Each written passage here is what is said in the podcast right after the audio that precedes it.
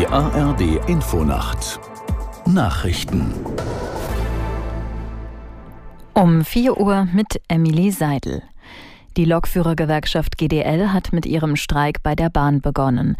Die Bahn war zuvor in zweiter Instanz mit dem Versuch gescheitert, den Ausstand noch abzuwenden.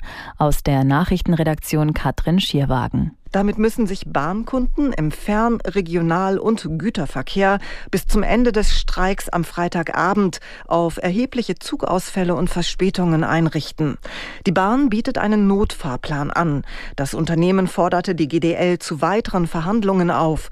Die Gewerkschaft fordert in dem Tarifkonflikt unter anderem eine 35-Stunden-Woche für Schichtarbeitende bei vollem Lohn. Trotz der geplanten Aufhebung der Budgetobergrenzen für Hausärzte sollen die Krankenkassenbeiträge stabil bleiben. Das bekräftigte Bundesgesundheitsminister Lauterbach in den ARD-Tagesthemen. Durch diese Reform wird der Beitragssatz nicht steigen, weil das kann aufgefangen werden im Rahmen der Mehreinnahmen, die die Krankenkassen haben, weil sich ja auch zum Beispiel also die Beitragsbemessungsgrenze einkommensbedingt äh, äh, verbessert hat, also erhöht mhm. hat aus der Perspektive der Krankenkassen. Somit es kommt genug Geld in das System, das ist nicht das Problem. Deutsche Gesundheitssystem ist das teuerste in Europa, uns mangelt es nicht an Geld. Bundesgesundheitsminister Lauterbach. Der Deutsche Städtetag ist zuversichtlich, dass zumindest einzelne Standorte des insolventen Warenhauskonzerns Galeria Karstadt Kaufhof erhalten bleiben können. Der Hauptgeschäftsführer Dedi sagte den Zeitungen der Funke Mediengruppe, die Insolvenz könne auch eine Chance für einen Neustart außerhalb der Signa-Gruppe sein.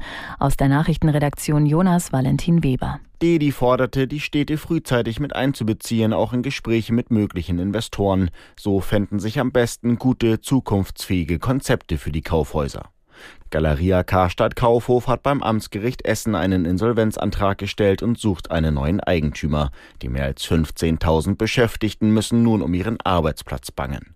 Ob weitere Standorte schließen müssen, steht noch nicht fest. Für den Konzern ist es bereits das dritte Insolvenzverfahren binnen weniger Jahre.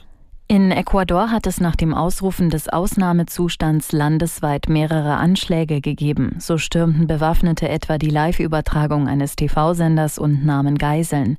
Die Polizei brachte die Lage nach eigenen Angaben wieder unter Kontrolle und nahm zahlreiche Verdächtige fest. Ecuadors Präsident Noboa hatte den Ausnahmezustand ausgerufen, nachdem am Wochenende ein berüchtigter Drogenboss aus dem Gefängnis fliehen konnte. Das waren die Nachrichten.